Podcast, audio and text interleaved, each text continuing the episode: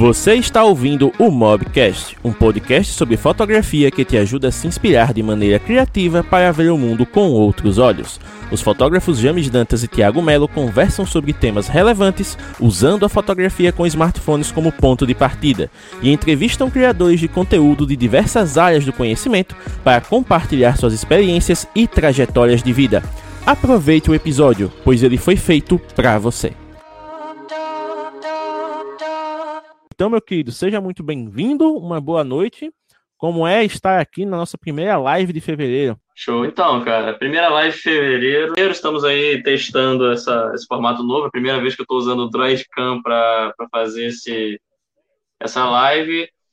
E é isso, cara. Vamos, vamos falar sobre bloqueio criativo. Vamos falar sobre algo que me travou muito esse mês, inclusive, né? Um tema que eu sugeri justamente por isso. E olha só, eu até comentei lá no grupo do Mob Grafando que era quase uma metalinguagem, né? Porque aquilo que foi um bloqueio para mim para produzir conteúdo acabou gerando esse conteúdo dessa live de hoje. Então, ah, e exatamente, um papo foi bacana. Bem, foi bem laio, né? O Guto até já apareceu por aqui. Boa noite, Gutão.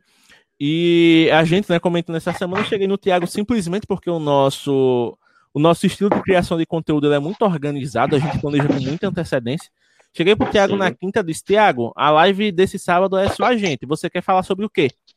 E aí o Thiago ficou, cara, eu tô perto de sair de férias aqui no trabalho, então tá uma loucura, eu tô organizando tudo, tô treinando a pessoa que vai ficar no meu lugar, tá tudo bagunçado. Eu posso te responder depois? Eu digo, pode. Aí chegou no outro dia, eu digo, na sexta, eu digo, Thiago, e aí? Ele, rapaz, eu ainda não tive tempo, tal, não sei o quê. Como é que a gente faz? Eu digo, olha, me diz até a noite, porque a gente precisa fazer né, a arte de divulgação da live. Ele, não, à noite eu te digo. Aí cheguei à noite, Tiago, e aí? Cara, não sei sobre o que falar, não. Tô aqui num bloqueio, filho da mãe, não tô conseguindo pensar em nada. Aí você acha que bloqueio criativo dá pano pra manga? Eu digo, cara, é o que mais dá pano pra manga. Qualquer pessoa hoje né, qualquer pessoa hoje consegue é, se relacionar com a questão do bloqueio criativo, porque ele é um negócio que a, a, aflige muitas pessoas, até quem não se considera do criativo, né? Então é um negócio que é bem louco, dá para conversar bastante e tem muitas abordagens a respeito. Então, por isso que hoje a gente vai conversar sobre esse tema. E, Tiago, o Guto está dando uma sugestão aqui, porque no caso, a sua luz do quarto atrás, ela está encaminhando é... muito aí. Eu estava esperando você terminar de falar para poder fazer isso, já tinha percebido. Né? Se você tiver como fazer a operação sim. aí de setup para o pessoal não se distrair com essa luz maravilhosa vindo do fundo, né? O pessoal acha que você vai ser arrebatado. Então é, é bom né, ficar de olho nisso aí. Ó, a, a Regina tá falando que o som por tá, enquanto, gente. tá parecendo de um locutor de rádio. Então, Regina, a gente tá com alguns probleminhas, né, com relação ao stream que a gente vai acertando ao longo do, das tentativas, porque no Instagram, em específico, o áudio ele fica com um tom abaixo, então ele fica um pouco mais grave. Parece que a gente até fez algum meme aqui antes, mas não. É questão da transmissão. Eu já falei com o pessoal da Ciclano, eles não, não disseram que nunca viram nada parecido, porque senão se fosse algo da Ciclana, ele afetaria outras contas também, né? E a galera tá tendo coisas normais. Então, talvez seja algo relacionado ao padrão de transmissão aqui, que eu vejo depois com calma, né? O que, o que acontece. Mas até lá a gente vai trabalhando aqui do nosso jeito de sempre, né? Que é fazendo essa questão do, do conteúdo com raça e com cara de pau. Então, Thiago. Inclusive, galera, já até pedi desculpas a vocês por essa tremedeira na minha câmera aqui, mas é porque por padrão, ali, né, onde vocês estão vendo no fundo, é onde normalmente o tripé fica apontando para cá, onde eu estou olhando, né, que é o, o background do meu é, das gravações, das lives. Só que como eu tô, estou tendo que conectar o meu celular no computador, então eu estou tendo que arranjar um espaço aqui na mesa e o Zenfone 6, a, o cabo se conecta embaixo, então eu não tenho um tripé de mesa aqui e eu estou apoiando ele com o cabo USB num RTA gigante aqui para conseguir falar com vocês. Então, agora acho que eu normalizei o telefone aqui, vai ficar Piado. paradinho. Depois eu vou te mandar o um link do suportezinho muito bacana para você pegar no AliExpress, para você comprar e você ter aí disponível, tá? Não se preocupe não. É, eu tinha conversa. um, na verdade, aqui, mas quebrou, aí eu, tô, eu fiquei sem, tem que comprar um novo. É, é, é, aquela coisa, né? Em time que tá ganhando não se mexe em quem tá perdendo também, né? Quebrou, quebrou, continua assim e, e vai-se embora. Deixa eu só dar um oi aqui pra galera que tá chegando, né? Além do Guto, que, tá nos que está nos assistindo aqui pela Roxinha, temos a Regina, que tá aqui no Instagram acompanhando a gente. Também temos o HM Alexandrino, o Simar Melo, o Danilo André, o Ezequias Miranda e também o JGE Braga Photodogs. Então sejam muito bem-vindos aí, pessoal. E vamos começar a nossa live falando sobre bloqueio criativo. E vamos começar justamente pela pessoa que sugeriu esse tema, que foi o Tiago. E, Tiago, você tinha mencionado né, que durante essa semana você estava se sentindo muito travado por conta né, dos trabalhos que você está executando. Então, Sim. vamos lá, para dar contexto. Como é que esse bloqueio te afetou nessa semana? Por que você está se sentindo com bloqueio criativo? Cara, seguinte, é... vamos lá. Meu fluxo de trabalho normalmente é quando eu tenho tempo para produzir. Obviamente é a prática, é fotografar. E quando não tenho tempo, justamente por conta da, da questão da empresa lá e, e outras né, funções é, que eu tenho que exercer durante a semana e tudo mais, eu ainda assim crio ensaios, crio ideias. É, a maioria dos meus ensaios mais artísticos, mais temáticos, já estão montados normalmente há mais de, de seis meses, pelo menos. assim. Eu planejo muito esse tipo de trabalho e quando não é né, um ensaio e sim um conteúdo para produzir, é, eu já, já penso, já crio uma, um, um, Deixa eu minimizar o som daqui também, né? É, eu já crio todo um roteiro de, de material para gravar, tanto para o Mobgrafando, como foram aquelas, aquelas é, regras de enquadramento e tudo mais. Só que eu estava me vendo chegando na semana que eu gostaria de, de chegar logo para produzir conteúdo, que é a semana de férias lá da empresa, que eu teria tempo aqui, na, aqui em casa com calma para produzir conteúdo tanto para mim quanto para o Mobgrafando, e eu não conseguia pensar em nada. Eu falei, cara, eu cheguei para você e falei, James, me ajuda com alguma ideia, alguma luz aí, algum start para começar a pensar, que minha mente simplesmente parou. Talvez por conta justamente da rotina né, maçante, de, maçante que estava lá na empresa, é, eu simplesmente não conseguia criar. Eu estava totalmente travado e precisava de uma luz. E aí chegou perto da, do, do, da hora da live, né, da semana da live, e você ainda me vem com a seguinte pergunta: E aí, Thiago, sobre o que iremos falar nessa live. Para uma pessoa que está passando por uma semana tamanha de, de, de, bloqueio, mais uma sugestão que a pessoa tem que dar, e assim, em dois dias de conteúdo. E é, aí é, foi a metalinguagem utilizada.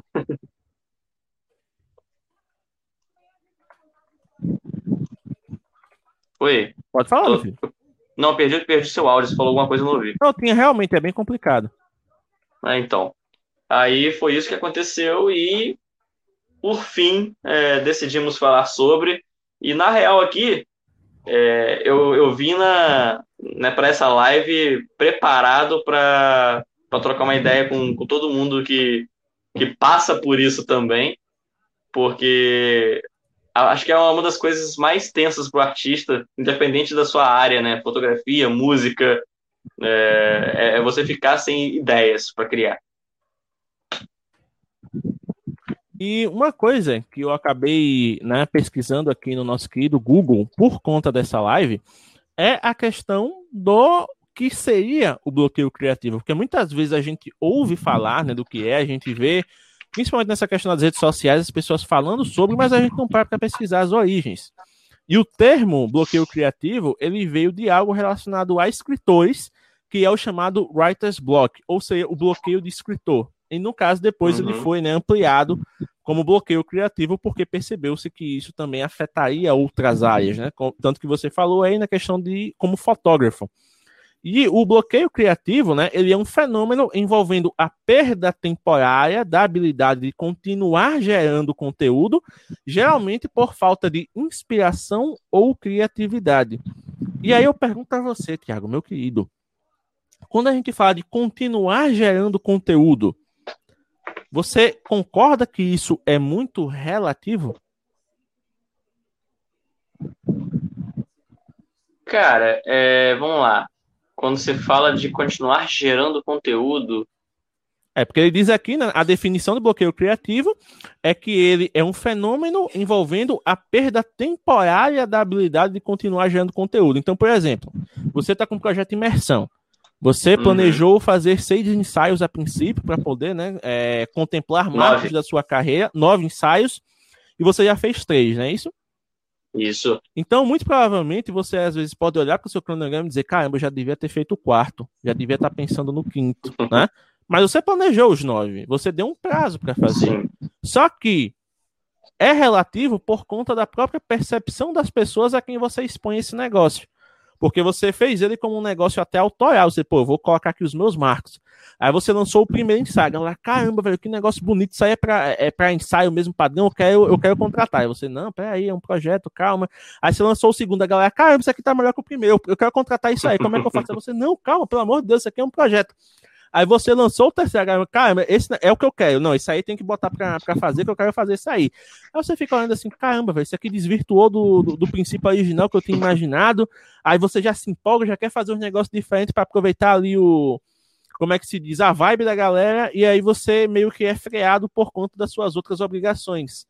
Então, meio que talvez o bloqueio criativo, nesse caso em específico, ele possa ser uma urgência que você tem por estar ali naquela coisa de, cara, a galera tá gostando, eu preciso produzir mais, mas eu não tô conseguindo porque eu tô tendo que fazer outras coisas.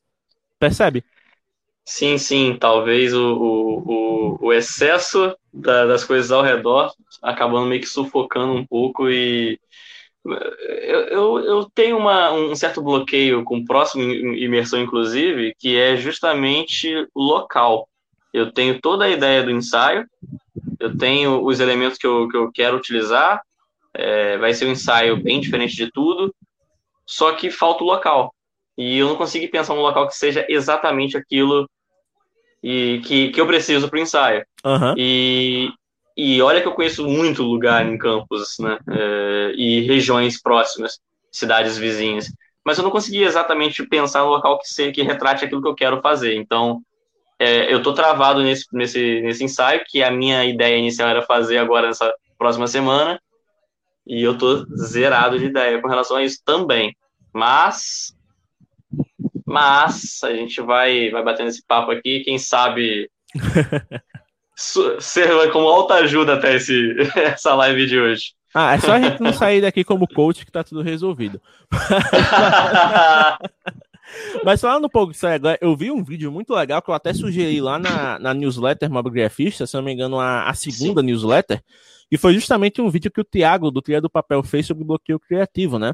E ele fez uma analogia muito legal comparando o bloqueio criativo a um baldinho de Lego. Sabe aquele baldinho de Lego que você brinca Sim. quando é criança e tudo mais? E geralmente você, você vai pegar o baldinho, você quando é criança, você não pega o baldinho pensando no que construir. Você não pega o baldinho dizendo eu vou construir um carro de corrida, eu vou construir um castelo, eu vou construir um, um super-herói. Não, você só quer pegar o baldinho, ver o que tem lá, sabe? Ver o tipo de peça que tem lá e, enfim. Então ele diz isso, que muitas vezes a gente, né, a gente coloca umas metas meio absurdas nos nossos projetos, nas nossas ideias, que a gente quer que o negócio aconteça na primeira tentativa. Né? A gente não enxerga o negócio como um todo. Então a mesma coisa de você pegar um baldinho de Lego e ao invés de derramar ele no chão para poder ver todas as peças que estão lá dentro, você só destampar ele, pegar um punhado de peças e tentar construir algo certo de primeira, né? Então, por isso que tem muitas vezes que as pessoas dizem: "Ah, quando eu estou com bloqueio criativo, eu vou fazer outra coisa. Até porque, por quê? Por, por justamente para você ter uma visão ampla de outra maneira. Porque, por exemplo, você trabalha né, com gestão de, de dados, né, você faz muitas planilhas, muitas coisas. Então, às Sim. vezes, você emperra nesse negócio. E aí você fica lá, caramba, não estou achando o erro aqui. Aí você vai para o almoço, vai fazer alguma coisa, vai conversar com alguém. Quando você volta, que você olha para a planilha, você diz, caramba, erro estava na minha cara e eu não vi né? Aconteceu isso hoje. Exatamente, porque é, é um negócio natural da, das nossas atividades, sejam elas quais forem. Quando a gente está imerso naquilo ali, a gente só está pensando na solução. A gente só está pensando em chegar no, no sucesso aí daquele negócio. No caso da planilha do Tiago, por exemplo, é, é chegar no, no cálculo correto da fórmula para a planilha parar de dar erro. Só que Nesse caso, a gente pode ter deixado uma das pecinhas lá no balde, porque a gente não derramou o balde para ver tudo que tinha dentro. Então, quando a gente sai daquela atividade e vai fazer outras coisas, o nosso cérebro ele meio que, né, alivia a pressão. Ele começa a pensar em outras coisas e tal, começa a relaxar. E quando a gente volta, o cérebro organiza aquelas informações de uma maneira diferente e a gente acha o padrão que estava faltando. Né? Então, por isso que quando se fala de habilidades, por exemplo, como a escrita, né, que é de onde a questão do bloqueio criativo surgiu, se a gente pensar em grandes escritores, Obviamente, os caras trabalham para editoras, né, grandes, os caras têm aquela ambição, que ainda não de fazer um best-seller, principalmente aqueles que já emplacaram um, né? É, é um negócio que o ser humano também tem muito falho, é algo que promove muita falha na gente, é que quando a gente sente o gostinho do sucesso, a gente quer continuar repetindo. É, a gente tem a tendência de tentar sempre igualar ou, ou, ou sempre superar o, algum trabalho anterior que, que, fez muito sucesso e sempre manter aquele nível. E Não. às vezes isso, isso é uma coisa que realmente motiva a gente a evoluir, mas ao mesmo tempo, às vezes, isso freia a gente por Sufoca. a gente não colocar vários projetos à frente que a gente gostaria por medo de não alcançar o resultado do anterior. Porque imagina, por exemplo, vamos fazer um paralelo aqui com televisão. É, se a gente pensar numa série que tem aí 10 temporadas, sei lá, The Walking Dead. The Walking Dead, quando surgiu, foi um fenômeno. Nossa, uma série de zumbi que não é caricata, trata lá o drama de maneira séria. Tipo, pra mim, eu assisti acho que até a quarta temporada, depois do, dropei. Mas a segunda temporada, a meu ver, para quem gostava do tema tal, era maravilhosa, porque tinha lá uns dilemas lá com o grupo, tinha umas situações que aconteciam que eram muito tensas, você ia descobrindo lá um, uns BO entre a galera lá que né? Começava a se resolver desde a primeira temporada. Então, assim, é um negócio que fazia sentido. Só que quando o tempo vai passando, as pessoas vão perdendo o interesse naquilo, concorda? E aí, mesmo Sim. aquela galera que é muito fã, começa a olhar assim e dizer: caramba, bicho, eu não percebia que essa parte aqui desse negócio era tão imbecil assim. Né? Sabe aquela coisa que a gente gosta muito na infância, que quando a gente para pra assistir hoje, a gente olha, caramba, velho, como é que eu gostava disso? Que é muito absurdo. É, pronto, pra a galera que é mais saudosista, vocês que assistiam Cavaleiros do Zodíaco, Cara, Cavaleiros do Zodíaco na infância é um negócio maravilhoso, né? Os cavaleiros lá representando as constelações, Grécia Antiga, os deuses, né? Tinha Atena, tinha Hades, que eram os o, é, arquinimigos. Aí você tinha o, lá os cavaleiros que representavam esses deuses e tudo mais. E aí você assistia... Em qual episódio que chegam os cavalos? Não sei, não lembro. É, só, tem, só, tem o, só, tem, os dois pangaés da história, que é o Pegasus e o, e o unicórnio lá. Mas, enfim. Uhum. Aí você assiste aquilo empolgadaço, cara. Caramba, os caras estão brigando lá. Tal. Hoje você vai assistir você para para ouvir os diálogos, você pensa, caramba, bicho, eu não consigo assistir mais um episódio desse negócio, porque é, é, totalmente sem sentido. É um negócio que em outra época era super de boa, mas hoje você olha assim, velho, isso aqui não faz sentido nenhum. Eu não consigo mais gostar disso aqui do jeito que eu gostava antes. Por quê? Porque a sua percepção muda. E quando a gente fala do bloqueio, a sua percepção muda quanto mais tempo você passa trabalhando naquele negócio. Porque, por exemplo, vamos trazer de novo para a fotografia. Todo mundo que acompanha aqui fotografa com celular. A gente sempre brinca com essa questão, com as fases que a gente passa. A gente passa pela fase do HDR super estourado. A gente passa pela fase de fazer fotos só preto e branco, né? Porque uma, a uma hora a gente liga o, o, o plus nas cores, depois a gente desce tudo.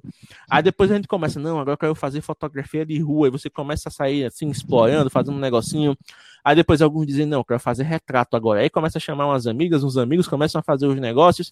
Aí depois, não, agora eu quero aprender edição. Aí você baixa o Lightroom, começa a editar, depois você olha assim, eita, tem um presente aqui que todo mundo tá usando, vou ver se consigo. E aí vai passando, entendeu? Então tem horas que você olha assim, caramba, gostei disso aqui, isso aqui eu vou fazer. Dois meses depois você já está de saco cheio. Por quê? Porque você fez na empolgação, você não fez estruturando algo. Né? Então é, isso, é essa, esse o ponto onde eu quero chegar. Muitas vezes o bloqueio criativo vem em coisas que não tem o um mínimo de estrutura, porque você não programou, né, não ajustou a sua expectativa para cada passo. Né? Então, por exemplo, se a gente for falar aqui de fazer um projeto fotográfico, de fazer um projeto de um ensaio, qual é a primeira coisa que a gente vai fazer? Pensar no tema. Ah, eu, por exemplo, sou um fotógrafo que gosta de trabalhar arquitetura da cidade. Eu vou pensar em um tema que traga isso para mim. Beleza, pensei no tema. Sei lá, vou fazer uma foto inspirada no, no século XVII, lá na, naquelas roupas de gala, naquelas coisas. Pronto. Vou pensar no local. Pô, tem um local aqui na minha cidade que eu consigo fazer isso? Tem. Se não tem, tem algum local próximo? Beleza. Definir o local. Depois eu vou analisar. Bom, essas fotos vão ficar de boa de dia ou à noite. Se eu for fazer de dia, eu vou ter que me programar para minha previsão do tempo para chegar num dia lá em que a luz esteja ideal, que eu não pegue nuvens, porque senão se o dia ficar nublado vai cagar o meu ensaio. Ou se for à noite, eu vou ter que pensar num local que eu consiga, obviamente, ter segurança, né? Porque noite é noite, que eu é consiga é usar os equipamentos que eu tenho, ou se eu, preciso, se eu precisar alugar, pegar emprestado de alguém, para fazer esse ensaio. Depois eu vou ter que arranjar modelo. Depois eu vou ter que arranjar alguém para me ajudar, se for o caso. Ah, eu quero levar um videomaker comigo para fazer os bastidores, ou eu quero levar um segundo fotógrafo para fazer uns ângulos diferentes, ou eu quero levar um assistente para me ajudar com a luz. Então perceba que da ideia inicial o negócio já evoluiu numa escala que você consegue até imaginar quando fazer cada coisa. E quando você consegue imaginar quando fazer cada coisa, fica mais fácil.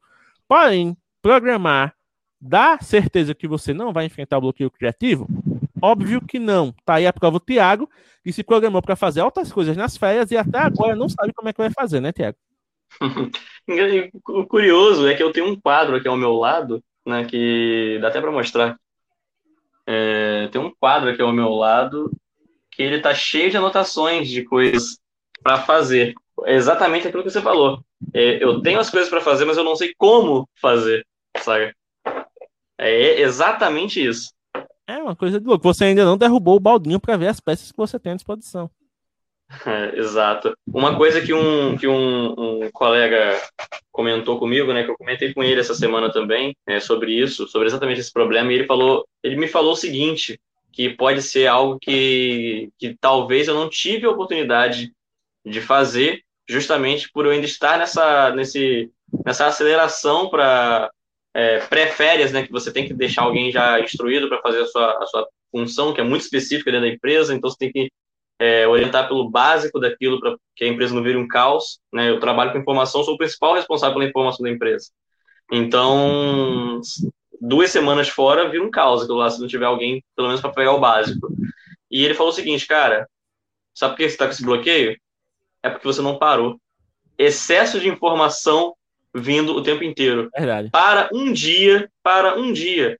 Pega o seu café, não olha o telefone, não, não abre o notebook, relaxa, bebe seu café tranquilamente, come o seu pão, pensa nas coisas que você quer fazer, mas com a mente tranquila, depois de uma boa noite de sono. As coisas vão começar a vir, porque você não está conseguindo pensar em como produzir, porque sua atenção ainda está desviada em outras funções e outras tarefas. E isso faz total sentido, cara, para mim. Com certeza. O, o, como é que se diz? O tempo de parar também faz parte do processo criativo. Porque uma vez Exato. que você coloca no papel as ideias que você quer executar e tudo mais, você tem que parar um tempinho, respirar, beber de outras fontes, né? assistir alguma coisa, ouvir alguma coisa, conversar com alguém, para depois, quando você voltar, você analisar o que você escreveu e dizer, hum, faz sentido, mas precisa de uns ajustes. Ah, isso aqui eu posso mudar. Então, tudo isso faz parte do processo. Né? E como se falou, é um processo criativo, não é um estalo criativo, não é um negócio que, ó, oh, caramba, já tive a ideia pronta, vou fazer aqui. Essa ideia pronta que você tem, que você acha que tem, ela já veio do acúmulo de várias experiências que você teve antes. Não tem mistério, né?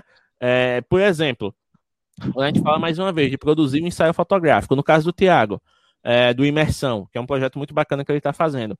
O estalo para ele fazer esse projeto veio dos marcos que ele já experimentou na carreira dele. E principalmente na questão da vivência dele que ele tem com a pintura, de meio que querendo ou não, fazer cada foto como se fosse um quadro único, né? Porque você tem elementos da pintura ali, principalmente no, no, no Imersão 1, né? Que você literalmente pintou a modelo para poder executar a sua ideia. Mas ao mesmo tempo, quando a gente olha para o resultado final, quando a gente olha para a foto que foi executada, que foi pensada para ser daquela maneira, a gente consegue facilmente ver aquilo como uma pintura, né? Como um quadro gigantesco, numa galeria de arte que pode muito bem ali é, arrancar suspiros de críticos. Por quê? Ele já tem a vivência da pintura, ele já tem a vivência da fotografia, ele uniu as duas coisas e chegou nesse consenso. Então, muitas vezes, você vai conseguir as soluções para os problemas que você está enfrentando quando você parar para fazer coisas que não tem nada a ver com aquilo. Porque muitas das coisas que a gente faz na vida, elas são amálgamas, né? elas são combinações das coisas que a gente vivencia. Então, aqui no Autografando, por exemplo, é uma combinação de quê? É uma combinação das experiências positivas que eu tive ao conhecer novas pessoas, é a combinação dos momentos meméticos que eu sempre tenho, que ainda não faz parte da minha personalidade, então isso acaba trazendo gente que também curte isso, essa abordagem mais divertida, mais descontraída. A galera que vem aqui, querendo ou não, é uma galera que está mais interessada no conteúdo do que na parte técnica, por mais que a gente tente sempre melhorando, a gente tem nossas falhas. Se o nosso canal ele fosse é, viver exclusivamente da parte técnica, a gente não tinha passado dos primeiros seis meses, porque os primeiros seis meses eu considero assim, que foram os piores em parte técnica, porque era feito com muito amadorismo. Hoje é, é, mas é um amadorismo um pouquinho mais refinado, né? A gente traz aqui um, uns Paranauê diferentes, tá fazendo uns conteúdos bacana para cada rede separado. Então, assim, hoje já tem uma, uma organização maior.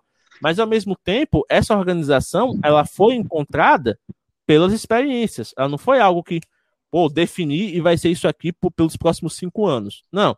Isso vai sendo construído de maneira orgânica. E talvez essa seja a maneira que deva pensar nos seus projetos. Os seus projetos como um ser vivo. O seu projeto como uma pessoa. Uma pessoa ela não nasce já sabendo de tudo.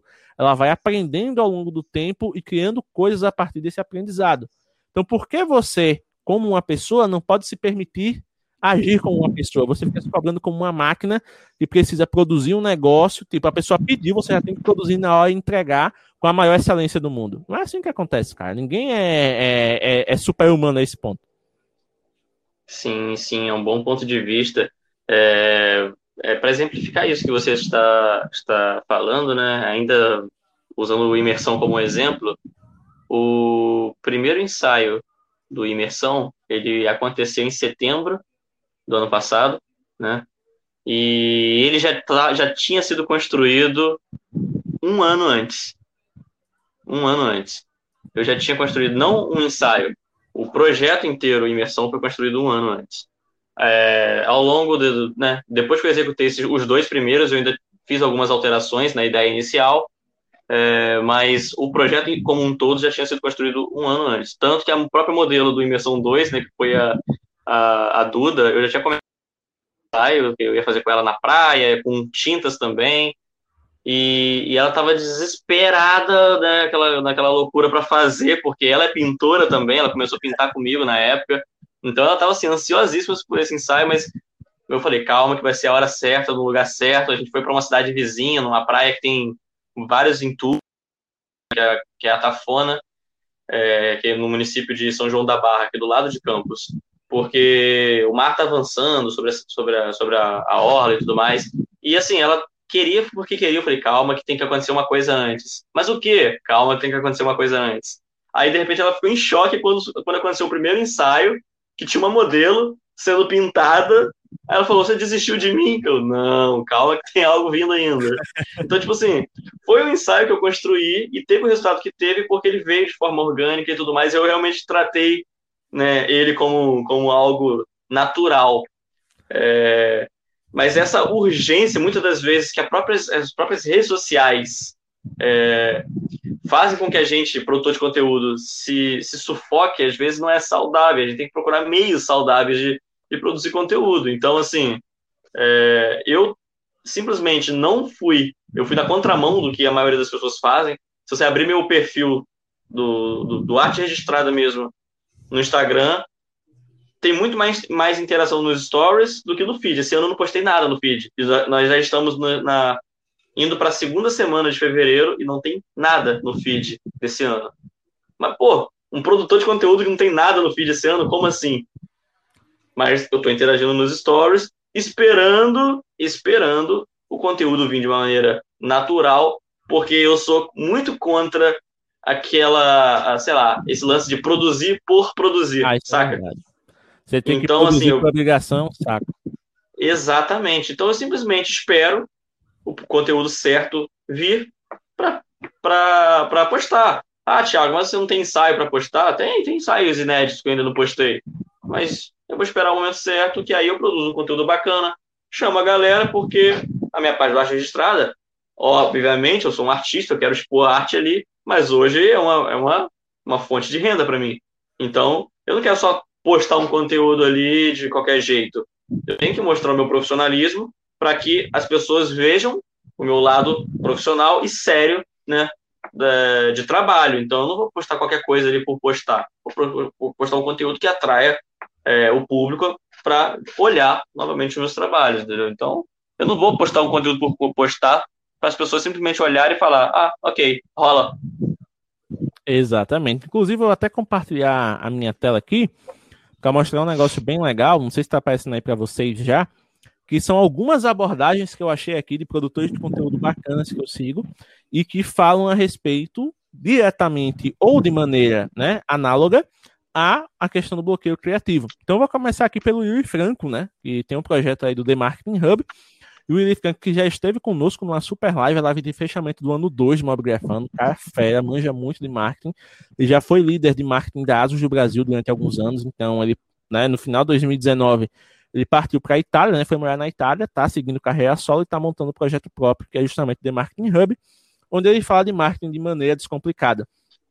E aí o que acontece é o seguinte, minha gente. A gente tem aqui, eu vou ler para vocês porque eu acho que está parecendo pequenininho, mas é uma, um post muito legal que ele fez, que é o seguinte, ele fala aqui, ó, às vezes a gente foca demais nos detalhes, né? A gente foca nos, às vezes focamos nos detalhes, mas o importante é entender o conceito, porque os detalhes podem e vão mudar Entender o conceito te permite se adaptar e evoluir às mudanças. E aí, na, no, no, na legenda né, do post, ele fala de maneira mais abrangente. Vivemos num ambiente de marketing, principalmente no digital, repleto de especialistas. Né? Hoje, para você ser um especialista em alguma coisa com a internet, é muito simples. Você pode ser um especialista realmente formado, com vivência naquilo. Você pode ser um especialista certificado por conta das diversas formações que existem por aí ou você pode simplesmente se dizer especialista. Ninguém vai te questionar a internet, cara. Né? Se você se apresenta como especialista, bacana. E continua o papo. então, o que, é que acontece?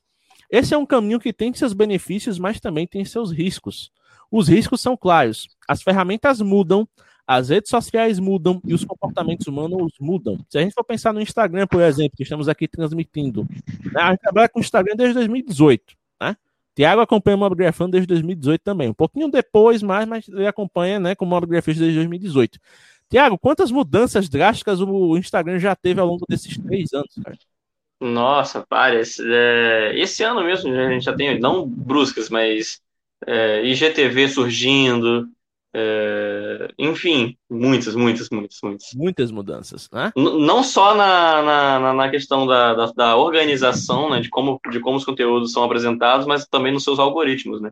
Com certeza. E ele continua dizendo assim: ó, sempre que você aprende algo novo, as coisas mudam e você tem que reaprender. Esse ciclo vai seguir cada vez mais forte e rápido.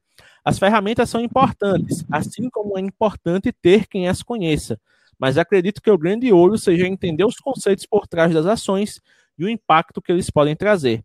Para se destacar e se manter, é necessária uma visão generalista. Quando você entende o conceito, quando você entende o porquê determinadas ações são tomadas, você se adapta e evolui com o mercado e a tecnologia. Se você não entende os conceitos, vai ser sempre um refém de pseudo-especialistas que recomendam X posts por dia e fazer um grupo no app Y. Olha só que visão, né? E uma das coisas que mais me chama a atenção aqui é, é falado com, outra, com outras palavras, mas meio que é, reflete o conselho que o seu amigo te deu, né, Tiago? Do ah, você não está enxergando isso porque você não parou. Ele fala aqui, ó. Sempre que você aprende algo novo, as coisas mudam e você tem que reaprender. Hoje, como o ritmo das coisas está muito frenético, a gente não está nos dando brecha para reaprender. Sim. Esse é um ponto muito é, visível, principalmente quando se trata de perfis que estão querendo sucesso no Instagram. Outro dia, e, obviamente, não julgando, né? Porque quem sabe o, a vida de cada um é, é cada um. Mas, por exemplo, eu estava vendo uma produtora de conteúdo que estava oferecendo umas mentorias e ela colocou um history, né? Assim, ah, é mentoria com fulana. E aí, beleza. Eu lembro que ela tinha dado, né? Tinha oferecido essa mentoria para pessoas iniciantes. E aí eu peguei, por curiosidade, obviamente, né? Cliquei no perfil que ela marcou da pessoa que estava tendo mentoria com ela. Quando eu cliquei, tinha lá uma menina que ela talvez tinha feito perfil recentemente, digamos que no máximo uns quatro meses, com muito pouco engajamento, com muito pouco né, é, conteúdo postado. Uhum. E na bio tava lá, é, eu te ajudo a ganhar dinheiro com o Instagram. Então, assim, como eu disse, nada contra, mas pelo tanto de vivência que eu já tive, pelo tanto de coisas que eu vejo dando certo nas redes sociais, antes de você oferecer um serviço para alguém, você tem que aplicar para você mesmo. Se você não consegue, por exemplo, ganhar dinheiro com o Instagram, como é que você vai oferecer isso para as outras pessoas? É, é, o famoso caso de, de Ferreira e espeto de pau, né? Eu não posso ensinar fotografia para os outros se eu não sei fotografar. Muita gente diz, James, eu queria fazer um curso de edição com você. Eu digo, para que se eu estou aprendendo? Eu não posso dar um curso de edição para alguém, sendo que eu estou aprendendo a editar. A minha edição hoje é muito, muito rudimentar, cara. Eu ainda não evoluí a minha, a minha, a minha edição a um ponto onde eu posso ensinar para alguém a fazer. Né? Então, assim, Exato. existe a consciência do aprender e reaprender. E muitas vezes a gente só está interessado no caramba, eu preciso aprender isso aqui porque é tendência, eu preciso usar isso aqui porque é tendência. Tiago, você que é um cara que lida com essa questão do, do da, da, criatividade há um certo tempo. Obviamente, por você ser pintor, por você ter um, uma, um certo senso estético, você com certeza fica olhando alguns posts assim que aparecem no seu feed com um, um, certo olhar crítico. Principalmente quando se fala em esquema de cores, né, disposição de arte, aquela coisa. Você percebe que toda vez que alguém lança uma. Que alguém não, toda vez que vira o ano, aparece tendências de design para 2021. Todo perfil, seja ele grande ou pequeno, faz a mesma merda nas artes. É tudo. Ah, um perfil começou a esticar a letra. Todos os perfis estão fazendo a bendita arte com a letra esticada. Sim, sim. Vamos dar um exemplo mais recente agora. Ah, lançou um, um, app novo, que é a nova rede social do momento, que é o Clubhouse, que é uma rede social de áudio que só entra com convite. Até quem nunca teve lá tá criando posts sobre o Clubhouse para aproveitar o, o, engajamento. Então, assim, velho, a gente tá num período onde as pessoas elas preferem falar sobre algo, mesmo que elas não tenham acesso àquilo, mesmo que elas nunca vão ser usuários daquilo, só para não ficar de fora do movimento. É a mesma coisa, por exemplo, de hoje, tá aí a galera comentando o BBB, você se sentir perdido e ficar caçando coisas só para ter assunto. Tipo, eu não assisto o BBB, eu não faço. Mas isso aí, né? Isso aí casa com aquilo que eu tava falando, que eu não vou produzir um conteúdo simplesmente por produzir. Mas porque... você Exato, então, isso que eu tô falando. Eu não vou produzir um conteúdo só por produzir, porque é exatamente isso que eu penso. Eu vou estar sendo simplesmente mais do mesmo, eu vou estar me rendendo a, a essa, sei lá, produção por obrigação, saca? E eu não vou manter a qualidade daquilo que eu, que eu, que eu quero manter. E aí eu esbarro naquele primeiro naquele primeiro é, conceito que eu falei lá atrás, que às vezes a gente não a gente trava na hora de produzir por medo de não manter a qualidade do, de trabalhos anteriores que a gente já fez. Então, olha só como é que tudo meio que se interliga. Não, isso é legal, porque assim, ó, uma das coisas que eu mais acho curioso, eu posso citar o exemplo do canal do YouTube do Mobigrafando, né? Porque se vocês não sabem, a gente tem um canal no YouTube. Alguns de vocês estão assistindo essa live pelo canal do YouTube. Exatamente. E a gente cria conteúdos para o YouTube. Ou seja, a gente fala de alguns produtos que a gente adquire, a gente fala de fotografia mobile, a gente... Eu sou o que mais produz, tá? O James aparece às vezes. Verdade, eu apareço muito pouco. A gente traz algumas reflexões, a gente traz alguns posts que são inspirados na interação com a galera, né? Então a gente faz perguntas e traz as respostas em forma de vídeo. É um negócio bem diverso. Mas aí o que, é que acontece? Os nossos vídeos mais vistos do canal, eles são vídeos dos nossos dois monitores. Em teoria, é coisa que não tem relação nenhuma com a mobigrafia, Porém, são coisas que podem acontecer na evolução como fotógrafo, porque uma vez que você, Exato. você que está aqui assistindo, você fotografa com celular, para você editar no celular, postar na rede social é suficiente. Mas se você quiser ter uma carreira como fotógrafo, muito provavelmente, uma certa altura do campeonato, você vai precisar comprar um computador. E para editar melhor, você vai precisar comprar um monitor. Então, tipo, por mais que ele pareça desassociado, ele é algo que faz parte da trajetória de parte da nossa audiência. E, por consequência, ele acaba pegando uma parcela de pessoas que já são da área da fotografia, que não necessariamente fotografam com celular, mas que naquele momento ali estavam pesquisando por um monitor novo para comprar. Aí você diz, pô, James, mas e daí? Tá, beleza, são os vídeos mais vistos. Cara, são os piores vídeos que eu fiz na minha vida. O vídeo que eu fiz particularmente, porque um vídeo foi eu que fiz, outro vídeo foi o Thiago que fez. O vídeo que o Thiago fez foi o primeiro unboxing que ele fez, porque eu obriguei ele a fazer. Então, Gravado ele, com o celular à noite. Ele fez um unboxing gravando com o celular à noite e tal, tirando da caixa, tudo bonitinho. O vídeo do Thiago, do monitor do Thiago, é o vídeo mais visto do canal. Ponto. É o vídeo mais visto. Primor técnico nenhum, totalmente amador, aquela coisa assim, tipo, dá pra ver, dá pra ouvir, foi.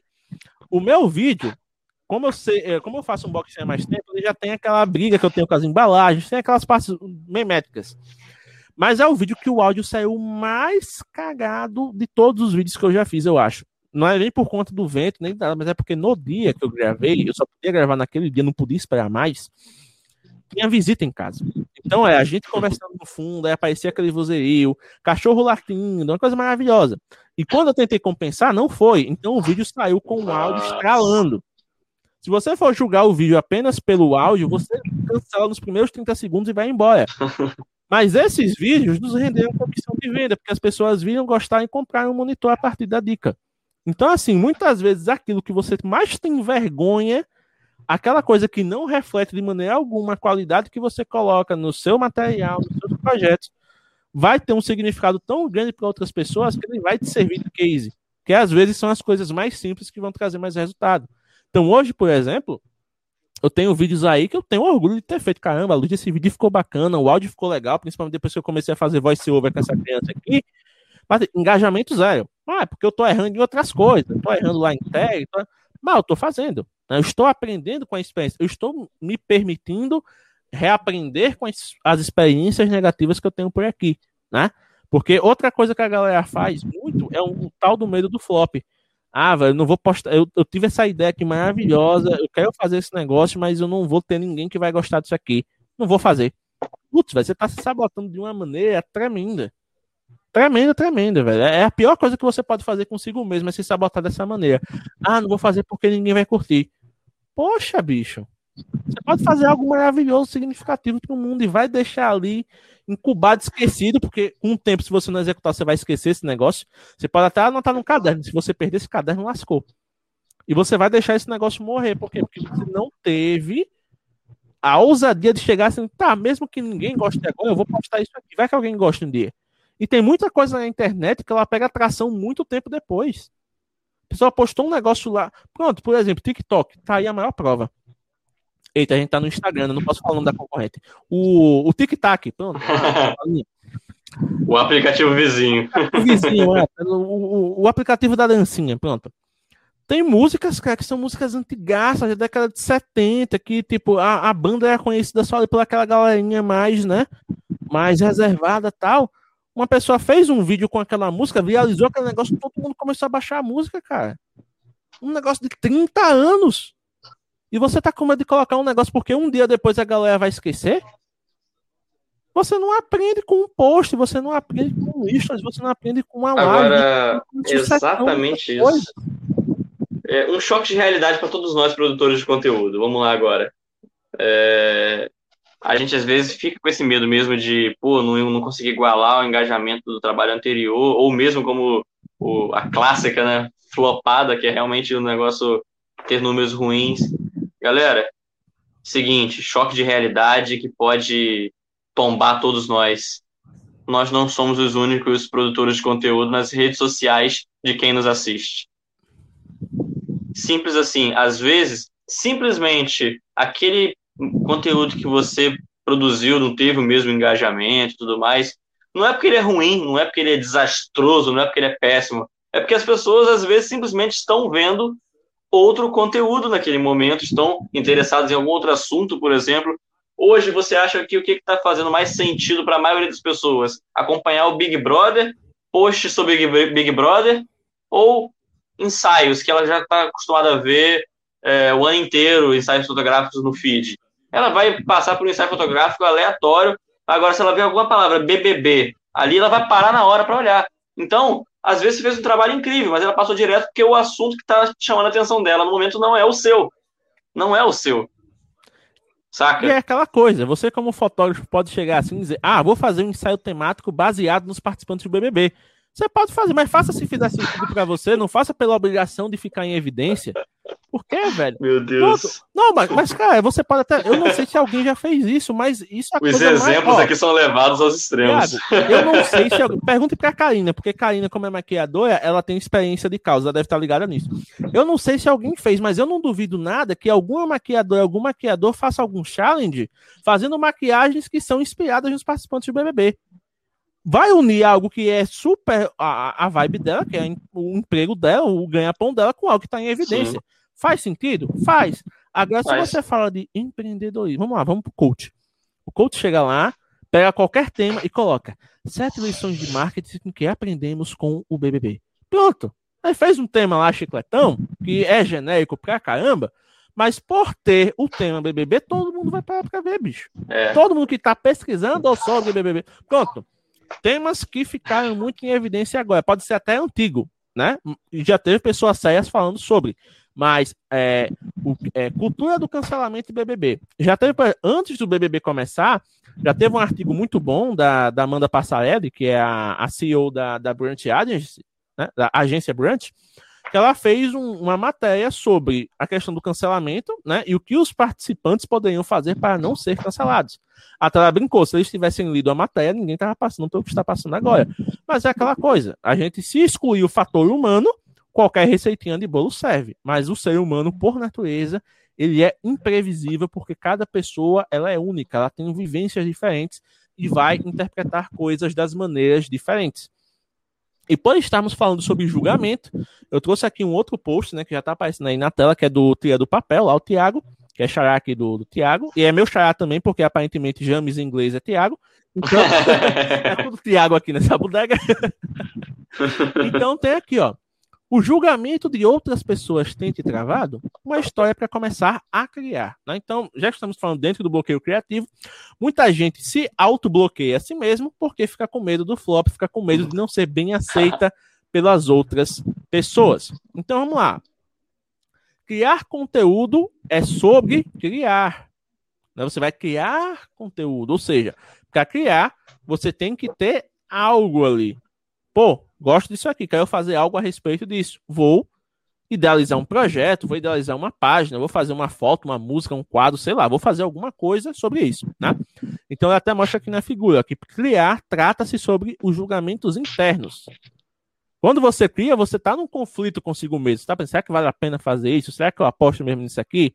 Ah, velho, eu gosto tanto disso aqui que para mim, mesmo que não dê certo, vale a pena, vou fazer. Então, o primeiro desafio que você tem que vencer é o interno, né? É, é, lidar consigo mesmo até você decidir que vale a pena fazer.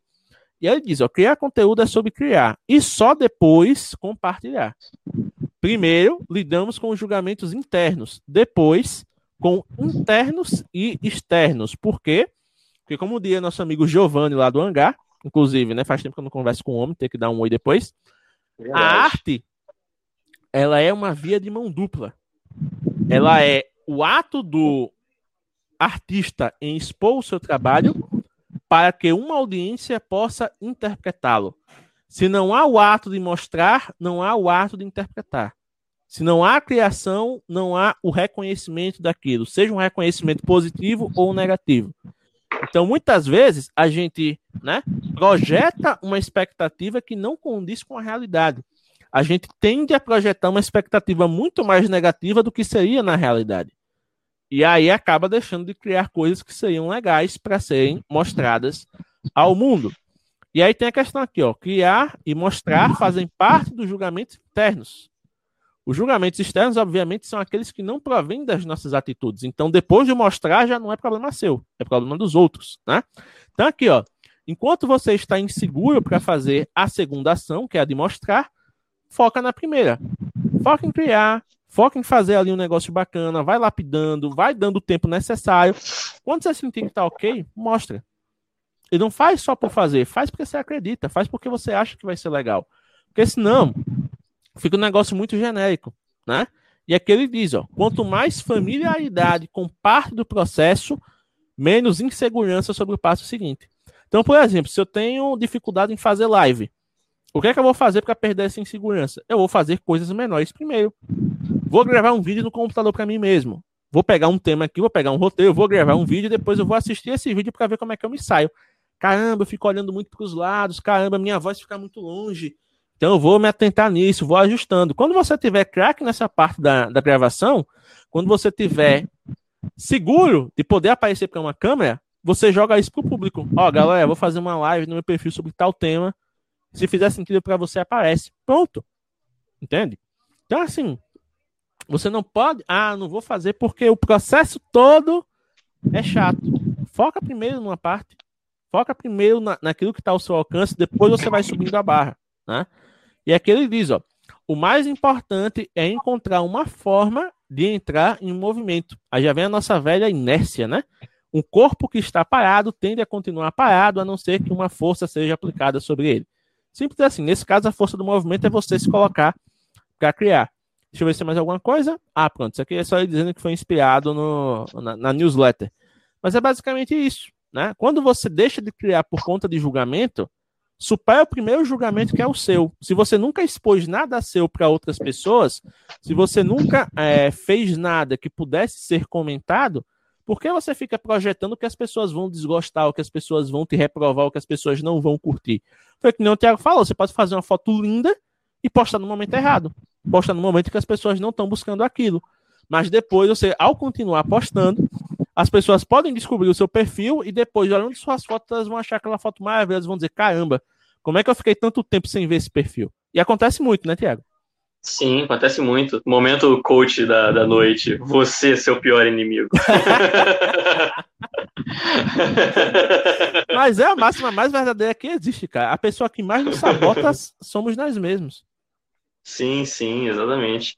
É, cara, eu particularmente eu me lembro de um momento que eu tive esse bloqueio criativo assim, que foi bem longo assim na época da pintura. Eu fiquei coisa de eu teve um quadro que eu fiquei que eu levei três meses para continuar pintando ele, porque eu não sabia como eu ia continuar pintando ele. E, e deixa eu ver se dá para mostrar, né? É o quadro que inclusive está aqui hoje comigo, né? no, no espaço do estúdio. Que é o, o quadrinho que está ali em cima. Eu não sei se eu consigo inverter a câmera aqui, mas enfim. Se você afastar mais um pouquinho, dá para mostrar melhor o quadro. Não dá para do cabo. Ah, verdade. Mas esse esse esse esse quadro, né? Eu levei coisa de três meses, mais ou menos, para continuar pintando. Eu tinha pintado metade dele. O sofá eu não tinha pintado. É... As pipocas, não sei se dá para ver por aqui. Acho que dá. Ah. Dá, dá sim. As pipocas ali com a garrafa de refrigerante, a sandália no chão. Enfim, foram três meses que eu levei para continuar a pintura desse quadro. E as pessoas, eu falava, né? Ah, Thiago, por que você não, vai, não, não continua é, esse quadro e tudo mais. Eu falo, cara, eu, simplesmente não estou conseguindo pintar agora. E ah, mas é só, você sabe como fazer, é só pintar e tal. Só que muita gente não compreende que simplesmente você não é uma máquina que, que chega ali e bota tinta ali e vai pintando de qualquer jeito, né? Pelo menos eu não sou assim. Pode ter pessoas que têm um fluxo, né, por trabalhar profissionalmente com aquilo, tem um fluxo diferente, já já saiba como fazer para levar aquilo para algo mais comercial. A pintura, que para mim sempre foi arte e não um, um produto né, para venda, então para mim sempre foi de sentir como é que vai ser a vibe daquilo ali, como é que eu vou fazer. Então não era algo simples para mim assim. Se, se, a ideia não vinha, eu não tinha simplesmente, ah, vou apertar um botãozinho de ligar, vou começar a pintar. E, e com a fotografia hoje, não é assim para ensaios, né? De modo geral, quando alguém me contrata, é, eu sei mais ou menos o que fazer. É, tá me ouvindo? Tô, tá travado o seu vídeo para mim. Ah, tô ouvindo. Ah, destravou, destravou. é, é para ensaios, obviamente, eu sei como fazer, porque eu já trabalho com isso há, há, um tempo, né? E eu sei como não deixar um ensaio ficar travado com, com a modelo, mas para criar meus trabalhos autorais, né? Para fazer a parte arte, do, do negócio, do, da minha fotografia, é, é a mesma vibe. Eu tenho que estar num, num clima legal, eu tenho que estar sentindo alguma inspiração para poder fazer. E a partir do momento que se eu não tiver nenhuma ideia, eu não vou simplesmente apertar um botãozinho, ligar e começar a produzir. Agora, é, é, eu vou colocar em prática amanhã a, a sugestão do, do, Bruno, desse amigo meu que pediu essa, essa, essa orientação. Faça isso, desliga um pouco do mundo, assiste um filme que tu gosta, bota uma música para rolar e só se conecta com você mesmo. E eu acho que para mim, para mim, vai ser o melhor caminho. Não vou dar uma de coach aqui e dizer o que, que você tem que fazer melhor para você, né? Não vou dar uma criar uma lei aqui sobre como resolver bloqueios criativos, até porque se eu soubesse a receita, eu não estaria tendo esse bloqueio, não estaria existindo essa live hoje, né? Mas aqui, como a gente né, sempre tem essa premissa no Mob Grafando, né, James, de aprendermos juntos é, e compartilharmos aquilo que a gente está aprendendo, essa live está sendo quase que uma autoajuda para mim, ao mesmo tempo sendo compartilhada com vocês que estão assistindo.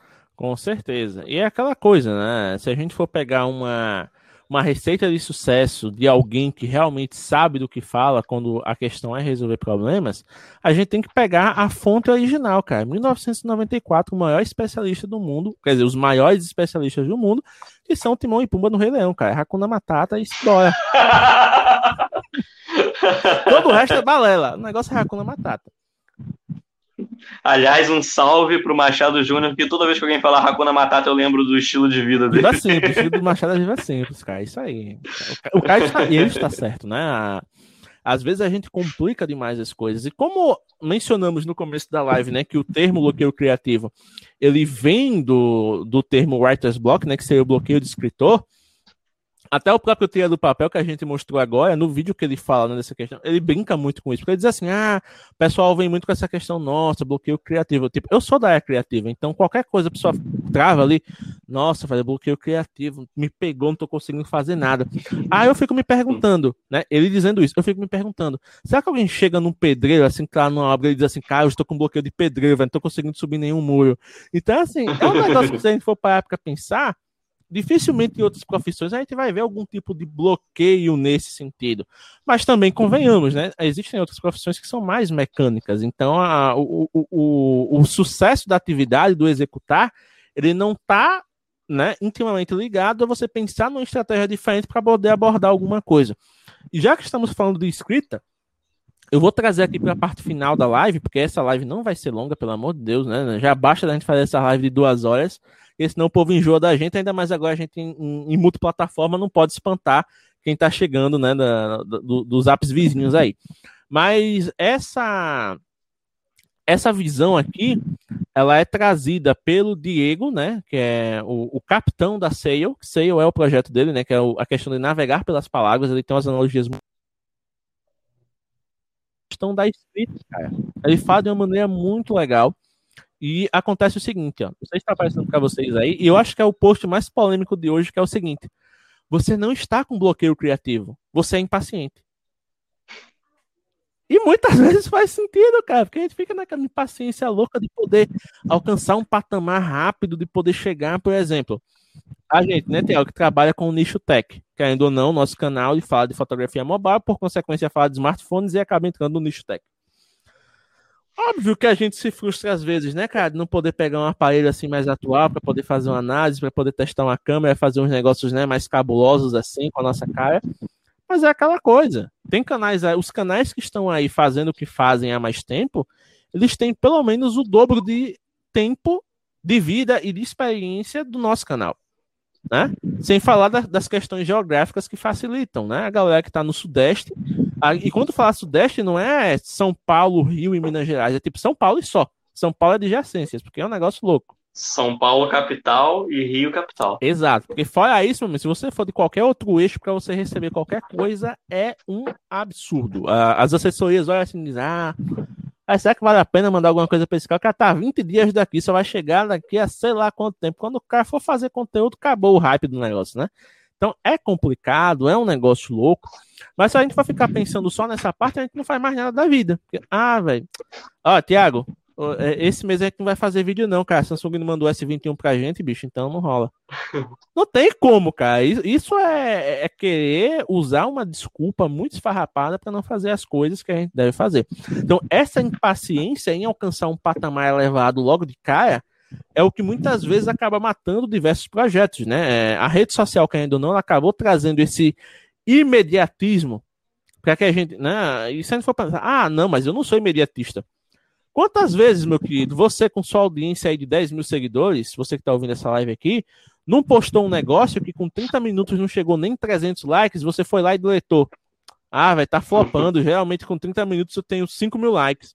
Esse aqui não prestou, vou deletar. Sabe, essa questão do imediatismo, de você não deixar o negócio amadurecer, de você não estimular uma conversa, não estimular um aprendizado. Então, isso acontece e muito. E essa reflexão do Diego aqui, que é focada na escrita, mas pode servir para a gente, ela é muito válida, porque ele fala, obviamente, numa, numa ótica pessoal. Então, eu vou ler o texto aqui para a gente poder debater. O Diego fala o seguinte: ó, eu amaria escrever textos prontos na primeira tentativa. Imagina que sonho poder escolher sempre as palavras certas para expressar meus pensamentos e emoções com fidelidade. Nenhuma ideia desperdiçada, nenhuma frase a ser repensada, nenhum esforço necessário, tudo lindo, encaixado e perfeito. Meus primeiros anos estudando escrita criativa foram uma busca incessante por técnicas que me ajudassem a fazer exatamente isso. O resultado, eu estava sempre bloqueado. Depois de muitas crises existenciais, de achar que a escrita não era para mim, finalmente atendi, entendi que esses bloqueios eles eram sintomas.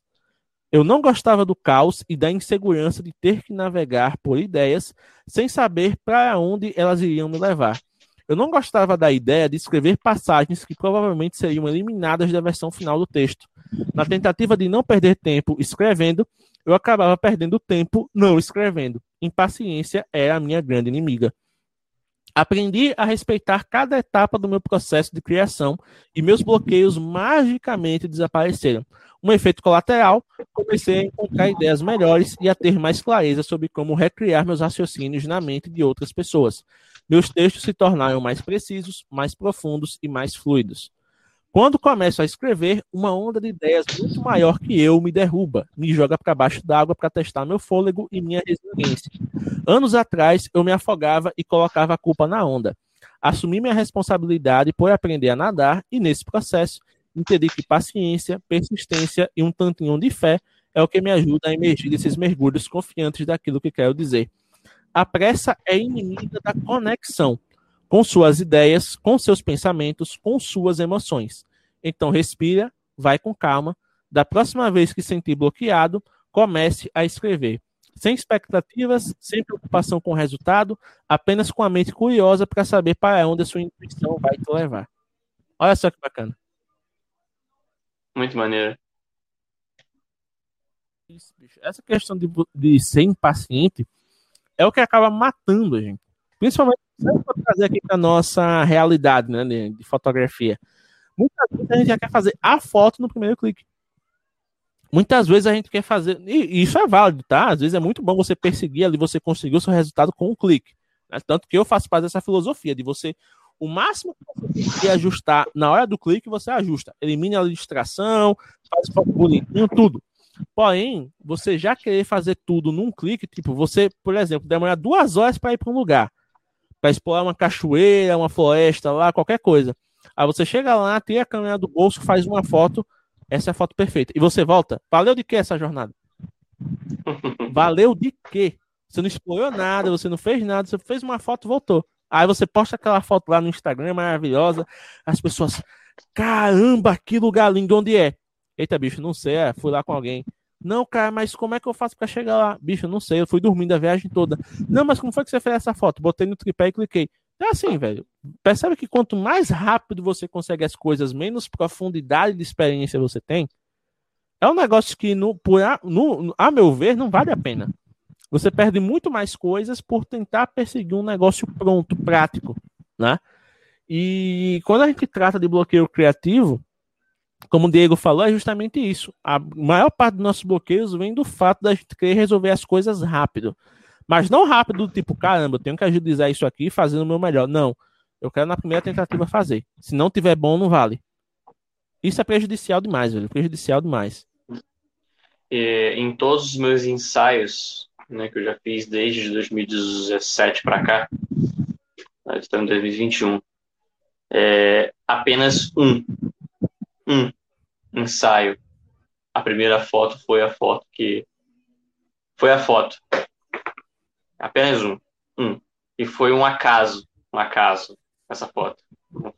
Era só para testar a, a câmera para ver se estava normal, ver como foi ia, ia ser o primeiro disparo foi aquele disparo despretensioso. Uhum. Apenas. Um, um ensaio em todos que eu já realizei desde 2017 para cá. Que a primeira foto foi realmente a foto perfeita. De resto, a, a, a gente vai construindo o ensaio é, durante, né? Sem pressa. Agora me diga uma coisa, Tiago. Nesse ensaio que você fez, que a primeira foto foi a foto perfeita, Se você tivesse chegado para modelo e dissesse, já consegui a foto, vamos voltar. Você acha que a experiência teria valendo a pena, principalmente para ela? não, com certeza não. Mas eu posso dizer, complementar, posso complementar é, essa informação? Não, pode não. Brincadeira, continua.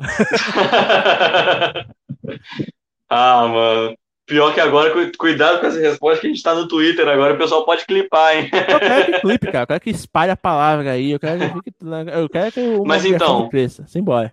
É, esse ensaio, que essa primeira foto de testes, foi a foto que eu, pra, particularmente, achei a foto do ensaio. Foi um, uma foto, foi um clique de testes, mas ao mesmo tempo já posicionei a modelo para aquilo que eu queria, porque era um dos ensaios do projeto Imersão que já estava sendo construído há mais de um ano. Então eu já tinha a ideia de fazer essa foto que eu tentei fazer no primeiro clique. Uhum. Então não foi um clique só despretensioso, porque ela já tinha sido pensada muito antes, né? Então aconteceu, saca?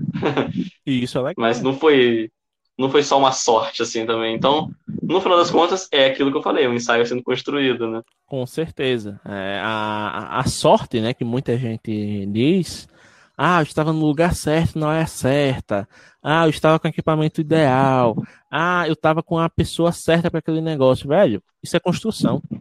Para você estar no lugar certo na hora certa, você teve que se propor a sair de casa buscando alguma coisa, não adianta. Exatamente. Ninguém diz assim. Ninguém aparece numa praia de uma cidade vizinha, 5 horas da manhã, com uma roupa específica, um tecido vermelho aleatório na mão, no nascer do sol.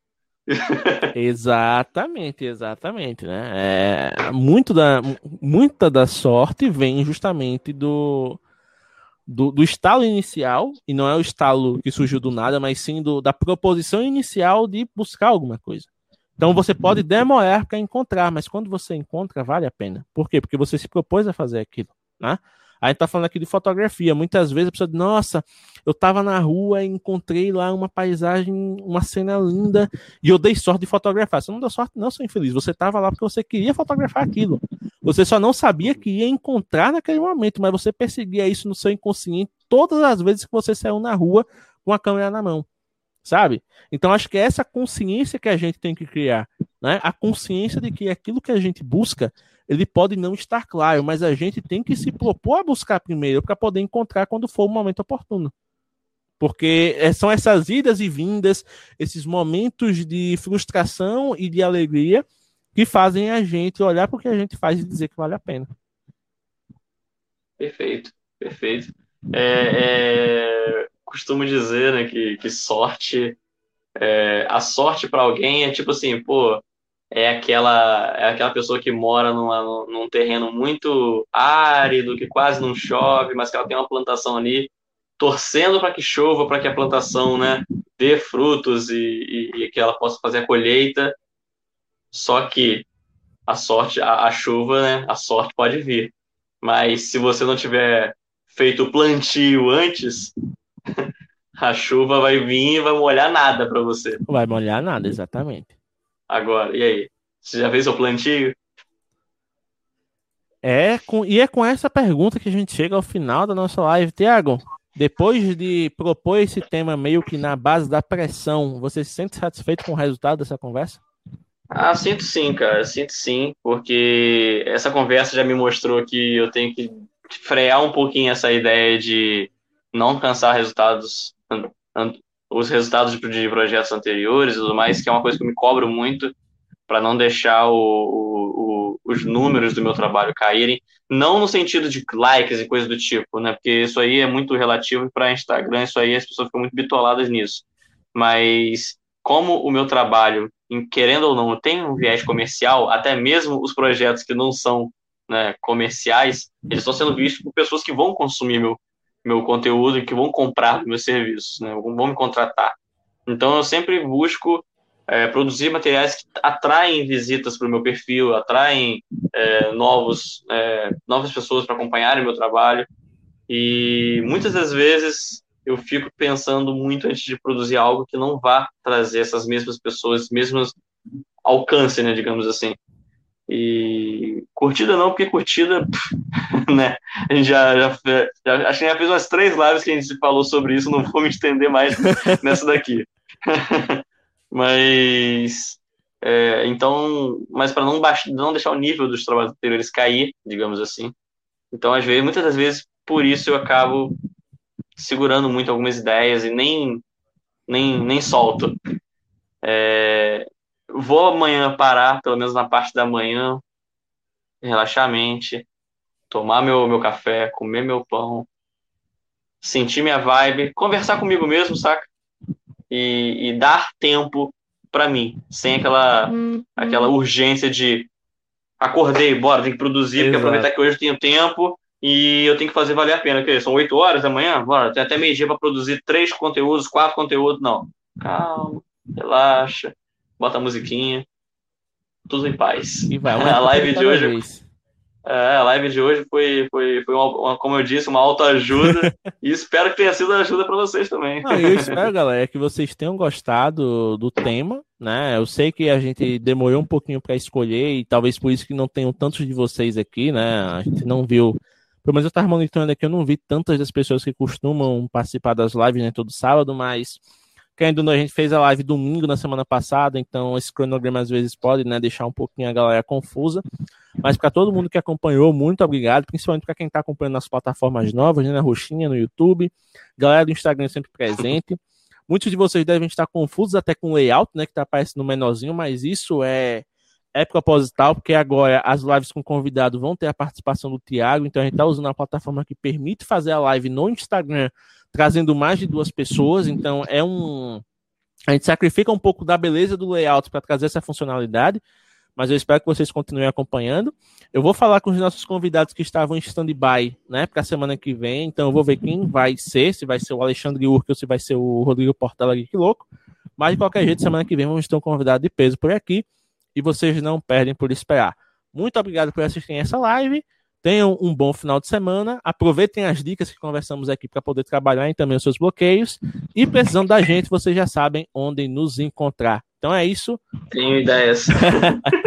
Valeu, pessoal. Até a próxima. Valeu, Tiago. Valeu. Terminando a transmissão em 3, 2, 1. Muito obrigado por ter ficado conosco até o final deste episódio. Se você curtiu o que ouviu e quer aprender mais sobre fotografia mobile, por favor, visite o nosso site oficial em www.mobgrafando.com.br. Além de ter acesso aos depoimentos da comunidade, aos destaques do mês e a blog posts riquíssimos, você também consegue interagir com o feed do nosso Instagram, ter acesso ao nosso canal no YouTube e interagir com o grupo oficial do Telegram, onde você pode conversar com mobigrafistas de todo o Brasil. Além disso, você também tem acesso ao Anuário da Mobigrafia 2021 uma pesquisa riquíssima que fizemos com o apoio de outras comunidades e que tem como objetivo mostrar o comportamento de quem fotografa com celular no Brasil. Então é isso, muito obrigado pela atenção e até a próxima.